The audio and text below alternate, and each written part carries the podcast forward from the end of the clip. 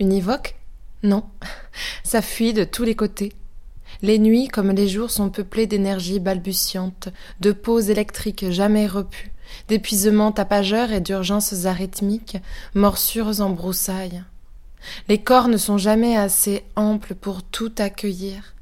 Les abîmes ne sont pas assez abîmes, et l'apparition brutale et charmante d'une promesse de satiété ne remplit jamais le trou. Elle ne fait que timidement rafraîchir les irrépressibles fins anesthésiés bien malgré elle par la sécurité du quotidien. Heureusement, choses impalpables agrandissent l'existence. À la recherche du muguet sauvage dans terre avéronaise, dans sous-bois si vert, sauvage, couvert, rosé matinal. La nature a ses saisons comme les humains.